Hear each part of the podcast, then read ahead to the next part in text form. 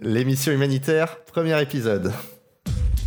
L'humanitaire, c'est pas l'humanité. On n'intervient pas auprès de centaines de milliers de personnes, comme ça, d'un coup de baguette magique. Un demi-million de morts. Des concerts à Wembley et à Philadelphie. La confusion des genres commence. Outside General Hospital, a little boy is brought through the crowd. He's covered in dust, limp, and weak. He appears barely alive. In Ethiopia, 7 million people are threatened by starvation. Thousands have already died. Expédier des couvertures, mais aussi des tentes, du matériel médical. Le travail est aujourd'hui le même pour toutes les organisations humanitaires. On y va tout le temps, car ce sont des hommes qu'on aide. On y va tout le temps, n'importe où, même si ce sont des pays totalitaires. C'est rarement en Suisse qu'on va travailler. Un sac de riz sur les épaules de Bernard Kouchner. Certains diront que cette fois, il a trop le sens de la mise en scène devant les caméras. Dawn, and as the sun breaks through the piercing chill of night on the plain outside Coram, it lights up a biblical famine, now in the 20th century. Bonjour, bonsoir, bienvenue dans ce premier numéro de l'émission humanitaire, votre podcast sur l'actualité et la culture de la solidarité internationale, fait aussi avec les moyens du bord. Nous sommes trois autour de la table de notre studio parisien, Laurie Verrier, qui nous est prêté par l'agence France Presse entre deux dépêches. Comment vas-tu Laurie? Bah, Bonjour à tous, ça va très bien, je suis très contente d'être là avec, euh, avec vous pour ce premier épisode. Laurie, tu partages ton micro à tes côtés avec Bertrand Groussard, venu spécialement des plaines de la Bretagne armoricaine. Ça va Bertrand? Bonjour tout le monde, ravi de faire ce premier épisode avec vous. À 1000 km de nous, notre envoyé spécial permanent en Suisse, spécialiste de la sécurité alimentaire, mais pas que. Est-ce que ça va bien Thibaut? Ça joue Ravi de faire partie de cette Dream Team qui s'est réunie pour parler d'humanitaire sous toutes ses formes. Et toi Benoît? Tu es celui qui a rendu ce beau projet euh, possible. Alors pas trop de pression pour ce premier numéro? Ah si, à fond, euh, ça fait euh, plus d'un an et demi que je réfléchis à cette émission et je suis assez content que ça se concrétise au moins pour un numéro. Nous aurons une invitée dans notre guest house Thibaut. Oui, il s'agira de la documentariste Chloé Sanguinetti, réalisatrice du documentaire The Voluntarist, et nous parlerons avec elle de volontarisme, cet ensemble de pratiques qui se prétend humanitaire, mais qui en réalité fait tout le contraire. Bertrand et moi l'avons interrogé il y a quelques jours. Laurie, toi, tu vas revenir sur un film récent sur l'image, voire l'imaginaire de l'humanitaire. en effet, en 2016 sortait le film Les Chevaliers Blancs, un film traitant d'une affaire qui a fait grand bruit en France il y a près de 15 ans, c'est L'Arche de Zoé. Mais avant ça, nous allons faire un tour de ce qui nous a marqué dans l'actualité des dernières semaines. Et toi, Thibaut, tu nous emmènes en Afghanistan, après 20 ans de guerre et près de 50 000 morts civiles, les forces des États-Unis et de l'OTAN se retirent. Exactement. Et tout ça n'est pas sans créer des inquiétudes, beaucoup d'inquiétudes sur place au sein de la population afghane. C'est d'ailleurs au 31 août de cette année que ce retrait sera pleinement effectif et que la lourde tâche d'assurer la sécurité sur l'ensemble du territoire sera confiée à la police et à l'armée nationale afghane. Nassir, qui a quitté l'Afghanistan il y a 10 ans et qui, est aujourd'hui chercheur en droit et en sécurité collective en France, nous confirme ses appréhensions. Comme beaucoup d'autres Afghans, j'ai des familles là-bas et tout le monde s'inquiète par rapport à cette question et les conséquences en fait de retrait des forces armées américaines euh, d'Afghanistan sur la sécurité et la protection des civils ainsi que les aides humanitaires il y, a, une atmosphère euh, vraiment inquiète parmi beaucoup de populations afghanes par rapport à l'incertitude euh, de l'avenir. Effectivement, les inquiétudes se portent en particulier sur l'avancée des talibans qui ont intensifié leur offensive depuis plusieurs mois déjà, au point de faire perdre à l'armée nationale près des deux tiers du territoire afghan. En réaction, les autorités afghanes viennent de décréter un couvre-feu nocturne entre 22h et 4h du matin sur l'ensemble du territoire, à l'exception de trois provinces, dont celle de Kaboul. Les pourparlers de paix restent quant à eux dans l'impasse, tandis que le Haut Commissariat des Nations Unies pour les réfugiés, le HCR, a fait connaître sa plus vive inquiétude par la voix de son porte-parole Babar Baloch lors d'une conférence de presse. L'impossibilité de parvenir à un accord de paix en Afghanistan et d'endiguer la violence actuelle entraînera de nouveaux déplacements forcés à l'intérieur du pays ainsi que vers les pays voisins et au-delà. Avec l'intensification des hostilités partout en Afghanistan, ce sont d'ores et déjà 270 000 Afghans qui ont été contraints de fuir l'insécurité et les violences depuis janvier 2021, dans un pays qui compte déjà plus de 3,5 millions de personnes déplacées. De vives inquiétudes se portent également au sujet de l'accès et du respect de l'espace humanitaire au regard de la montée en puissance des talibans et qui conditionnera, in fine, la continuité des activités des organisations humanitaires sur place. Nassir, qui compte parmi ses amis restés en Afghanistan plusieurs travailleurs et travailleuses humanitaires, nous fait part de leur anxiété de plus en plus croissante. Beaucoup sont inquiets, il y en a pas mal d'autres qui veulent fuir du pays. D'autres craignent pour leur travail parce que beaucoup des Afghans dépendent aux aides humanitaires et des organisations internationales qui travaillent sur place. Une fois ces organisations vont sortir ou réduire leur nombre d'effectifs sur place, il y a un manque de travail et le nombre de chômage qui vont augmenter. Ce sera aussi sans doute très compliqué euh, en Afghanistan en termes de sécurité et d'accès hein, pour les humanitaires. Euh, cet accès humanitaire, il en est aussi question en Syrie, hein, Laurie, où l'aide transfrontalière entre la Turquie et la région d'Idleb a été au centre de négociations très âpres aux Nations Unies autour notamment du poste frontière de Bab Alawa. Idleb a cette particularité d'être une zone non contrôlée par le régime syrien, mais par les forces rebelles et turques. Euh, c'est ici qu'environ 4 millions de Syriens se sont réfugiés ou ont été déplacés en grande partie et vivent dans une grande précarité. Le poste frontalier de Bab Alawa permet ainsi l'acheminement des denrées alimentaires et des aides médicales nécessaires, mais ce dernier était menacé avant ce mois-ci.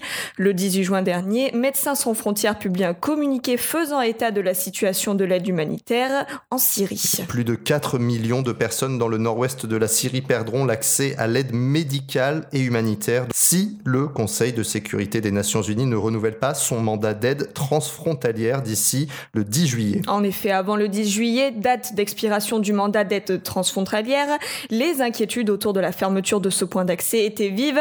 La situation est très préoccupante car Bab al-Awa est aujourd'hui encore le seul lien entre aide humanitaire et population. Abdulrahman M, coordinateur de MSF sur le terrain en Syrie, déclare Si cette bouée de sauvetage est coupée, nous verrons plus de morts. Il faut savoir qu'entre 2014 et début 2020, il y avait encore quatre points de passage frontalier pour l'apport d'aide humanitaire en Syrie. Trois d'entre eux ont été retirés Al-Yaroubiya, Al-Ramsa et Bab al-Salam.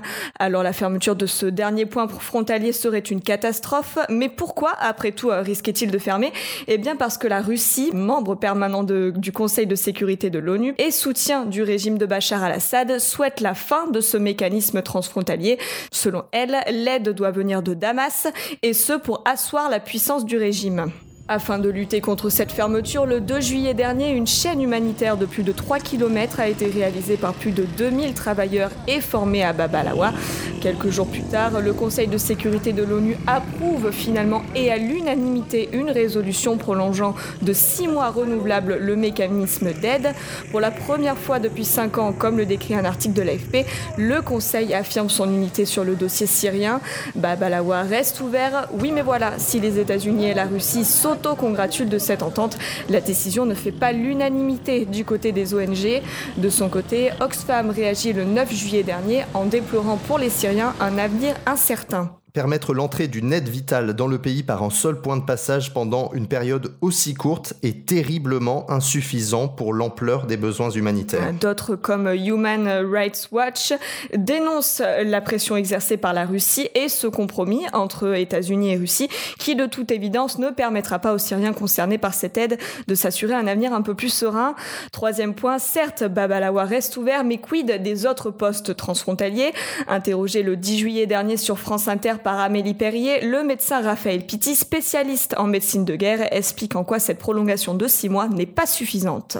C'est pas ce que demandait du tout la résolution occidentale qui était présentée à la fois par la Norvège et par l'Irlande. Elle demandait au contraire la réouverture d'autres couloirs humanitaires et au moins deux sur les quatre qui étaient qui, existaient avant 2019. Elle demandait aussi pour le nord-est de la Syrie qui se retrouve dans la même situation de difficulté par rapport à cette population et elle demandait que ce soit pour un an. Euh, les, Russes sont arrivés avec une autre, avec une autre résolution qui était le maintien de celle-ci pendant six mois, voire le renouvellement renouvellement euh, si après enquête de l'ONU, euh, éventuellement, ils ne mettraient pas leur, leur veto.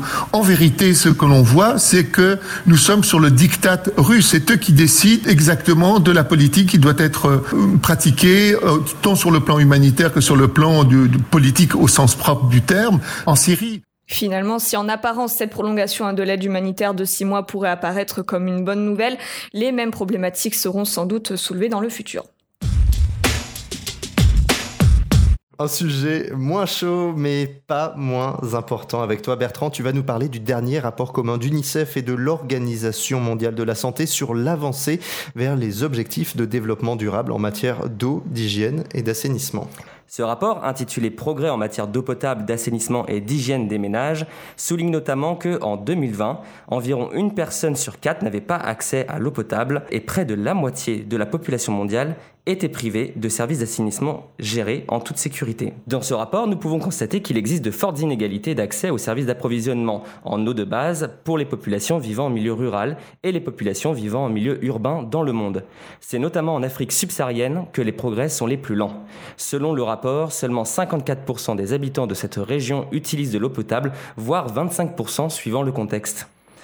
C'est également la première fois que des données nationales sur la santé menstruelle sont présentées dans ce rapport. Afin de mieux comprendre, j'ai demandé à Clifford Gélin, un humanitaire spécialisé dans la supervision des programmes EHA, entendez eau, hygiène et assainissement, il travaille actuellement en Haïti, un pays particulièrement touché par ces problématiques. En effet, c'est le pays le plus en retard dans ces différents domaines dans la région d'Amérique latine et des Caraïbes.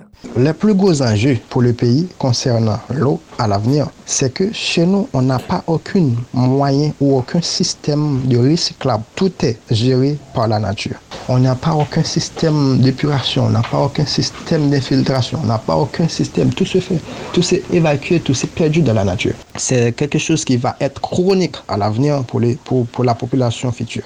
Ce que m'explique Clifford, c'est que cette mauvaise gestion de l'eau a des impacts sur la santé des habitants. Très concrètement, cela pose des problèmes de maladies transmises par une eau insalubre comme la diarrhée, la dysenterie, le choléra, le typhoïde ou encore la poliomyélite. Pour Haïti, qui a subi une épidémie de choléra suite au tremblement de terre en 2010 et dont le dernier cas a été recensé en janvier 2019, c'est un sujet majeur. Aujourd'hui, Haïti est également en proie à une insécurité très forte, notamment à cause de la présence de gangs qui contrôlent une partie des routes.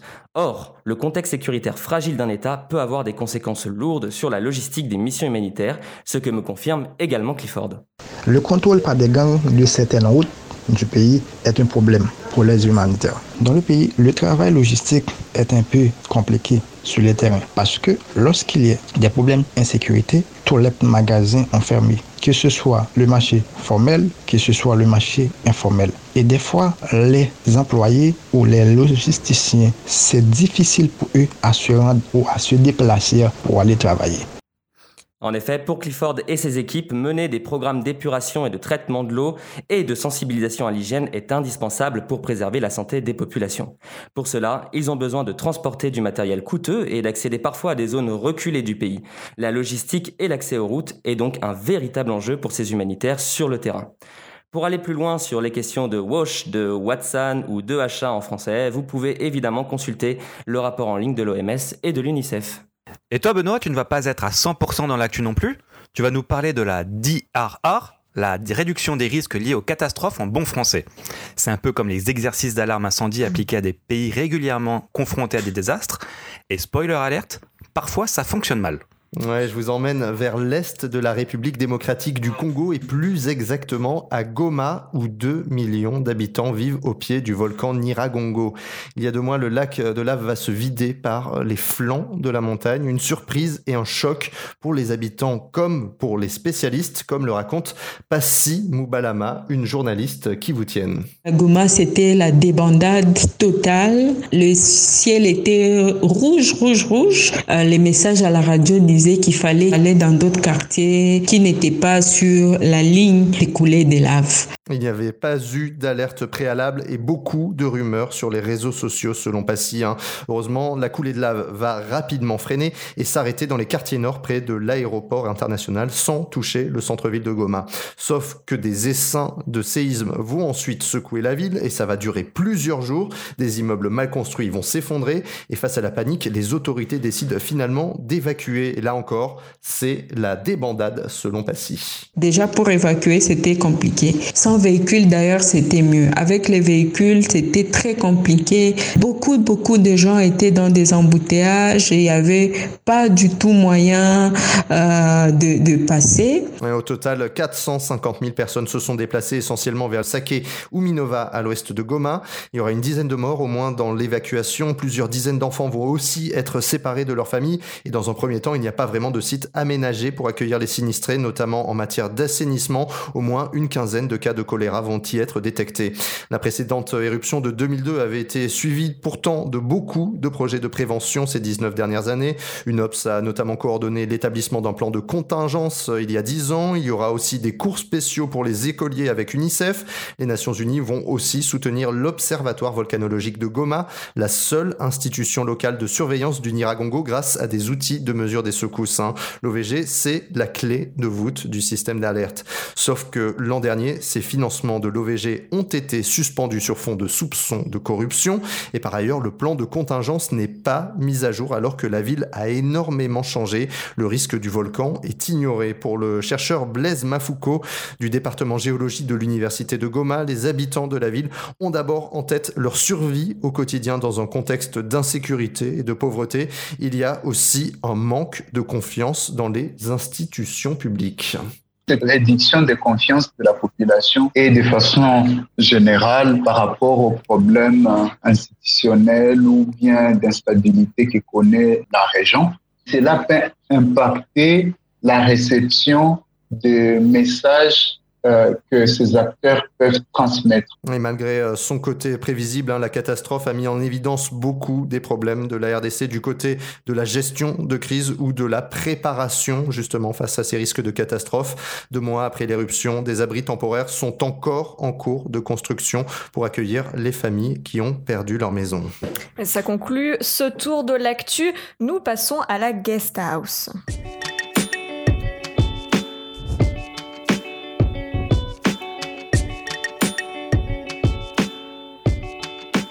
Et pour cette première, nous recevons la documentariste Chloé Sanguinetti, réalisatrice d'un reportage long sur le volontourisme, un entretien mené par Bertrand et Thibault il y a quelques jours déjà.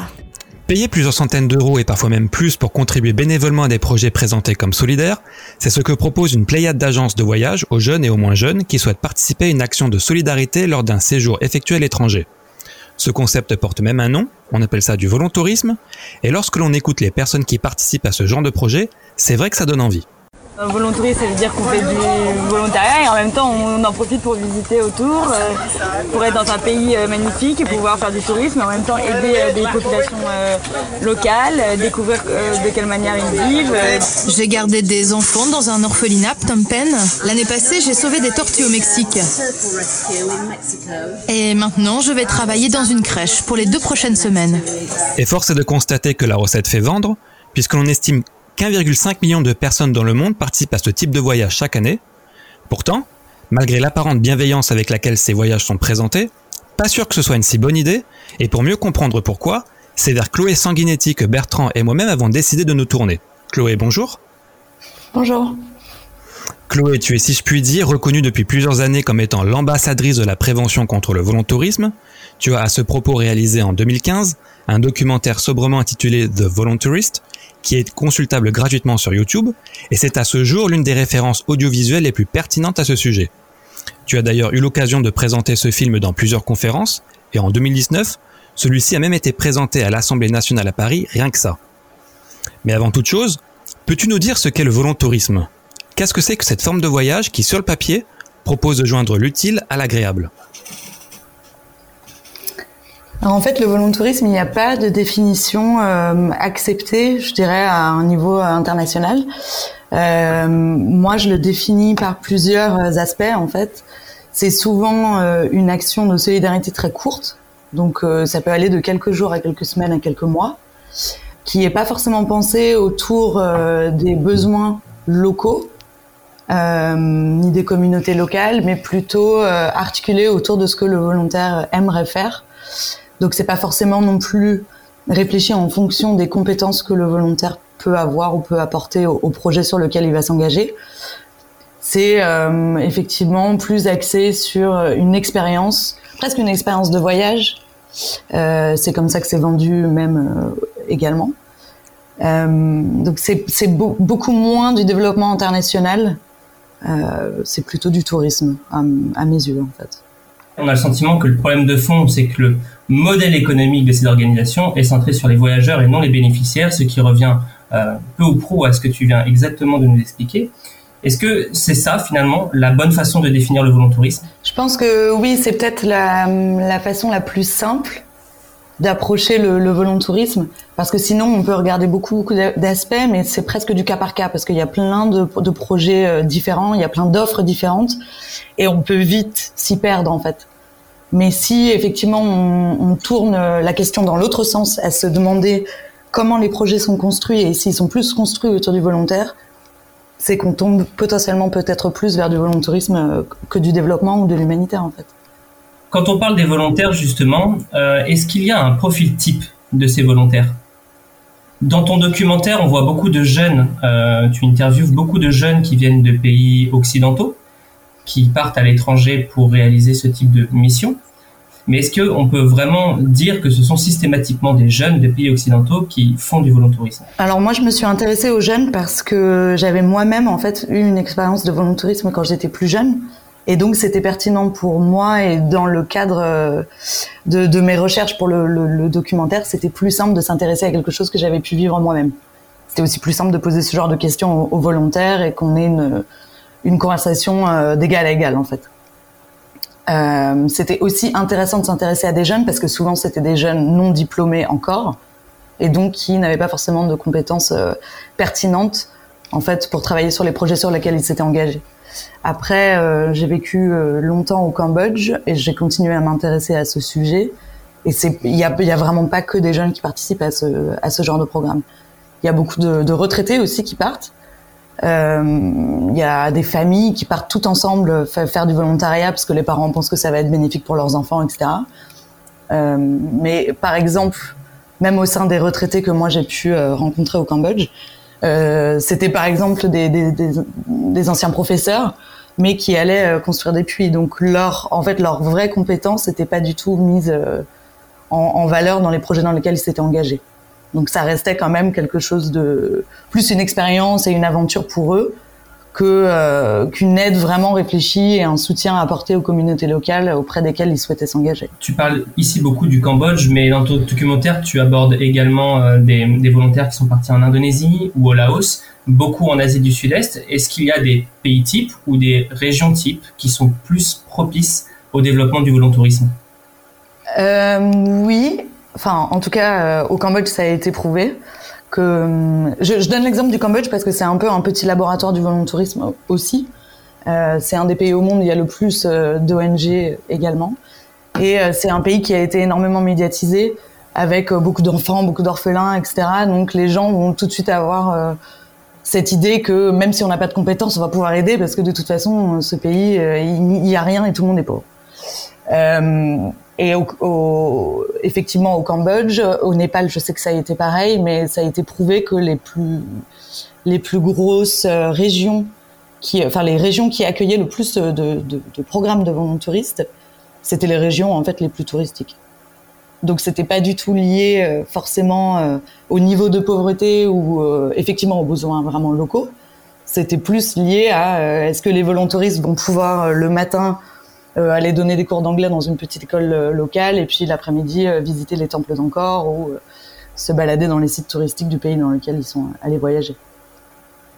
Ce qui prouve encore une fois que c'est des programmes qui sont tournés autour du touriste euh, et du volontaire entre guillemets plutôt que euh, autour des besoins locaux. Mais alors, pardon d'avance que moi je vais faire un peu l'avocat du diable en demandant ça, mais en quoi le volontourisme une fois sur place est-il si problématique? Est-ce que ce n'est pas finalement ce qui permet de faire de l'humanitaire pour celles et ceux qui n'ont pas la possibilité de partir avec de grandes ONG, puisqu'elles ne recrutent que des professionnels du secteur, et donc en fait de maximiser les, efforts en matière de solidarité là où on en a besoin. Alors je pense qu'au premier abord c'est ce qu'on peut, c'est ce qu'on peut effectivement penser, et je pense que c'est c'est comme ça aussi que le marketing est tourné euh, par, par des grandes agences de tourisme qui offrent ce genre de, de volontariat de volontariat encore une fois entre guillemets. Mais si on se pose vraiment les bonnes questions, déjà sur quand, on a une, un, un programme d'une semaine qui est proposé sans qu'on demande un CV, euh, sans qu'on fasse passer un entretien, euh, sans qu'on demande à la personne si elle connaît la langue locale, si elle a déjà voyagé avant. Il euh, y a quand même des, des, questions à se poser. C'est un peu parachuter des gens qui sont pas du tout prêts sur une période extrêmement courte euh, à faire des missions qui, qui, qui, en fait sont des missions de, développement international où il y a des gens professionnels qui font qui ont des, carrières entières euh, dans le développement et dans l'humanitaire. Donc c'est pas c'est pas quelque chose qu'on qu'on peut faire en, en une semaine, même voire voire en plusieurs mois, sans être formé, sans être préparé. Après, on peut aussi se demander si euh, par exemple, je vais reprendre le même exemple que tout à l'heure, mais un, ancien professeur des écoles qui construit un puits, euh, on peut facilement se dire que ce puits ne va pas être très bien construit si c'est pas son travail. Donc, c'est un risque que la construction soit mal faite, et c'est aussi un risque que ça, en fait, enlève du travail à des gens, à des gens locaux qui pourraient eux-mêmes très bien construire leur puits. Donc, ça, vient quand même déranger les économies locales. Et au-delà de ça, il y a des problèmes beaucoup plus euh, beaucoup plus flagrants sur lesquels on a des chiffres. Par exemple, le volontariat en orphelinat, qui est une euh, une des offres de volontariat les plus populaires parce que en fait, en travaillant avec des enfants, on a toujours l'impression d'aider parce que le sourire d'un enfant c'est immédiat et on pense que sans compétence on peut aider un enfant alors que c'est quand même beaucoup plus compliqué que ça. Euh, on sait aujourd'hui que euh, tous les enfants de tous les enfants qui sont placés en orphelinat dans le monde, 80% d'entre eux ne sont pas vraiment orphelins. C'est-à-dire qu'ils ont un ou deux parents qui pourraient s'occuper d'eux en fait. Ce, ce, chiffre, il est aussi élevé parce que il y a euh, une demande de volontaires internationaux de travailler avec des orphelins. Donc en fait, euh, je reprends l'exemple du Cambodge encore une fois. Mais ça a été prouvé que le volontariat en orphelinat en fait participait au trafic d'êtres humains et au trafic d'enfants dans le pays parce que les, directeurs d'orphelinat euh, savaient qu'en, qu'en faisant remplir leurs institutions euh, par des enfants, donc en allant chercher des enfants dans des familles extrêmement pauvres euh, avec la promesse que leurs enfants allaient avoir une meilleure vie, une meilleure éducation, ils savaient qu'ils allaient pouvoir faire du profit parce qu'ils allaient avoir des volontaires qui allaient venir une semaine, deux semaines, payer 1000, 2000 euros euh, pour travailler avec des enfants. Et les, volontaires, à aucun moment, se posent la question de savoir pourquoi un enfant euh, court, court, vers eux, leur fait des câlins, alors que c'est quelque chose que nous, on nous apprend jamais à faire. C'est pas du tout naturel de faire ça, de, de courir vers des, vers des inconnus, par exemple. Euh, donc il y a énormément de il y a énormément de dérives. Il y en a beaucoup qui sont prouvées. Il y en a encore sur lesquelles il faudrait faire de, énormément de recherches. Mais on sait que, euh, que quand c'est pas réfléchi, quand c'est pas encadré, euh, le volontarisme en tant que tel comme ça, en fait, va amener plus de dérives et, et va faire plus de mal que bien. La deuxième partie de l'entretien avec euh, Chloé Sanguinetti, ce sera à suivre dans notre prochain numéro. Elle reviendra notamment sur comment lutter contre les dérives du volontourisme. Passons maintenant à notre chronique culture avec toi, Laurie.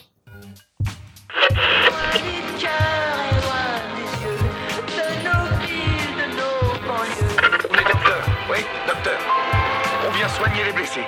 Le chanteur de rock irlandais Bono du groupe U2, militant humanitaire passionné.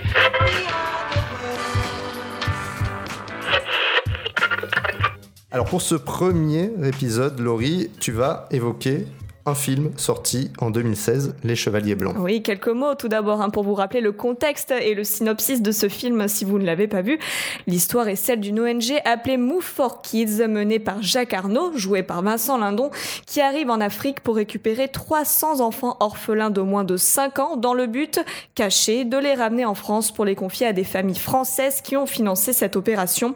Jacques est accompagné de sa compagne, Laura, jouée par Louise Bourgoin, d'une équipe de bénévoles et d'une journaliste Françoise, jouée par Valérie Donzelli. Tout du long de leur expédition, ils vont cacher aux habitants, aux chefs de village et aux locaux qui vont travailler avec eux le but de, leur opération en prétextant la construction d'un camp pour orphelins où ils seront soignés, nourris, élevés et instruits. Si vous regardez ce film sans vous être renseigné avant, cela va peut-être vous rappeler quelque chose. Eh bien, en effet, Les Chevaliers Blancs n'est autre que l'adaptation de l'affaire de l'Arche de Zoé. Ils étaient venus hier à l'aéroport de Vatry, dans la Marne, afin d'attendre un avion qui n'arrivera pas. Des hommes, des femmes, des familles qui souhaitaient accueillir 103 enfants que l'on disait originaires du Darfour. L'association qui a mené cette opération, l'Arche de Zoé, leur avait parlé d'évacuation d'urgence. Il fallait sauver ces enfants et pour cela, ils n'ont pas hésité à dépenser pour certains de grosses sommes, d'argent. Seulement, tout cela s'est fait au mépris de nombreuses règles. C'est au moment d'embarquer les 103 enfants, hier, que les 9 Français ont été arrêtés. Ils sont écroués à Abéché, accusés de trafic d'enfants par les autorités tchadiennes. Six sont des membres de l'association L'Arche de Zoé, dont son président Éric Breteau. Les trois autres sont des journalistes. L'Arche de Zoé, qui se fait appeler Children Rescue au Tchad, assure pourtant que l'opération s'est faite dans la transparence. L'affaire éclate donc en octobre 2007 lorsque 17 personnes, dont 6 membres de l'Arche de Zoé, et parmi lesquels le président Éric Breteau et trois journalistes français, sont arrêtés par les autorités tchadiennes. Ils sont arrêtés pour enlèvement de mineurs et escroquerie. Le dossier est particulièrement complexe. On apprend notamment que certains enfants n'étaient pas vraiment orphelins. C'était d'ailleurs une majorité d'entre eux. L'affaire va évidemment entraîner des tensions entre la France et le Tchad. Nicolas Sarkozy va même prendre l'avion pour se rendre sur place et ramener avec lui les trois journalistes et quatre hôtesses de l'air espagnoles. Alors ce film, Les Chevaliers Blancs, est donc une inspiration de cette affaire et notamment du livre Nicolas Sarkozy dans l'avion Les Ozos de la France-Afrique écrit par François-Xavier Pinte et paru en 2011. Sur une échelle du temps, donc le film se déroule de l'arrivée de l'équipe de l'Arche de Zoé, entre guillemets, jusqu'à leur arrestation par les autorités tchadiennes, même si le pays, pour le coup, n'est jamais mentionné dans le film. On y découvre donc l'avancée de ce programme hein, qui, sur le papier, peut être plein de bonnes intentions, la volonté de donner à des enfants euh, dans un pays en guerre une meilleure vie en France. Oui, mais voilà, la réalité de l'histoire est beaucoup plus complexe et plutôt bien retranscrite dans le film. Mensonge envers les habitants qui s'attendent à ce que les enfants soient accueillis dans un orphelinat, la confrontation à la réalité du terrain quand l'équipe ne parvient pas à récupérer d'enfants au début du film, et puis le côté totalement bancal même hein, de ce programme. À une heure du film, Valérie Donzelli, qui interprète Françoise, la journaliste, pose une question légitime aux bénévoles. Oui, mais maintenant, s'il y a des parents qui se manifestent ici, alors que les enfants sont déjà partis en France, qu'est-ce qu'on fait? Euh, tu, prends le cas de Salah, par exemple. Bon, ben, le cas de Salah, si ça arrive en France, s'il y a un père ou une mère qui se déclare, ben, on, l'avisera. Peut-être même on, on, le ramènera. Enfin, on, connaît les chefs de village, on, a, des contacts. Euh, on sait d'où ils viennent, ces enfants. Mhm.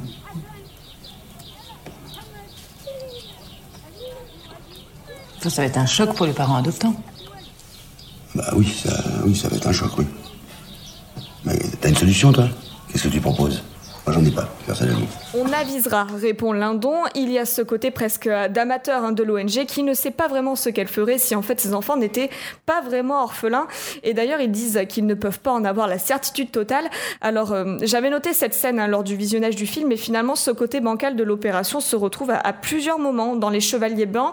Euh, quel est un peu votre, votre avis vis-à-vis de, de, cela? Effectivement, c'est euh, assez typique finalement d'une action humanitaire qui n'est pas préparée à la fois sur le plan de la gestion des programmes. Euh, on voit qu'il euh, y a le côté amateur dans la façon de sélectionner les bénéficiaires, de s'y prendre. Et il y a aussi évidemment ce côté amateur qu'on retrouve sur le plan sécuritaire avec euh, une scène notamment à un checkpoint avec un, membre des Nations Unies qui littéralement engueule Vincent Ladon et son équipe parce que au niveau sécuritaire ils sont tout simplement complètement aux fraises. Oui, le film soulève bien ce côté problématique hein, du programme mené par Move for Kids dans le film et donc en parallèle hein, de l'Arche de Zoé. On le ressent aussi à travers le personnage de Françoise hein, qui se rend peu à peu compte du, problème à travers les disputes entre les bénévoles eux-mêmes hein, qui poussent d'ailleurs certains d'entre eux euh, à quitter le navire euh, au milieu du film.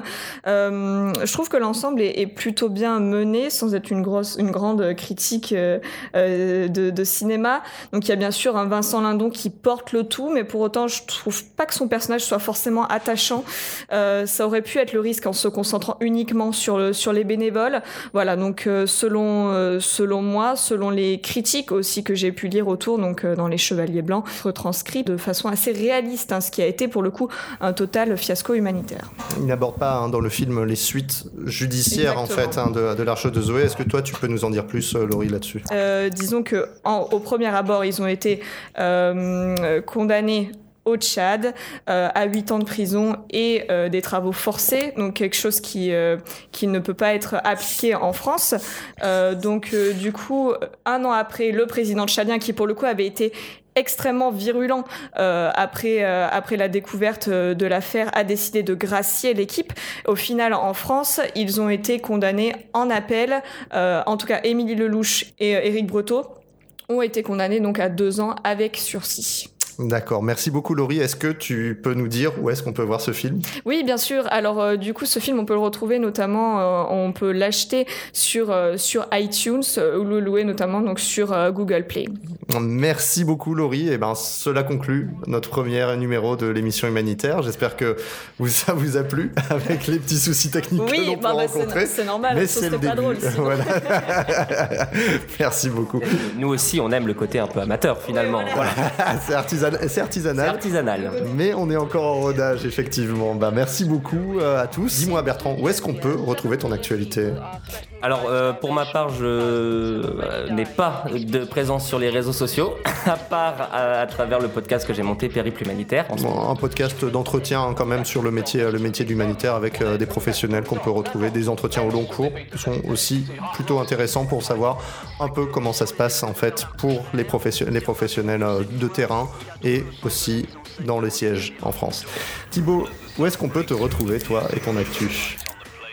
Alors moi, on peut me retrouver derrière Carnet de bord humanitaire, euh, un média euh, qui existe sous la forme d'un site internet. J'y interroge des experts euh, du secteur, j'y développe des articles d'analyse et j'y donne également des, des, conseils pour les jeunes professionnels et les étudiants une chaîne YouTube où euh, je réalise des vidéos euh, long format pour décrypter euh, le monde humanitaire et enfin une page Instagram où je publie chaque jour une actualité en lien avec le monde humanitaire. Et tu on peut te retrouver aussi sur Twitter avec ton handle CDB du 8 underscore humanitaire. Bah, merci à tous pour avoir écouté cette première émission et bah, j'espère qu'on va pouvoir qu'on va pouvoir en faire d'autres soupes. merci beaucoup en tout cas.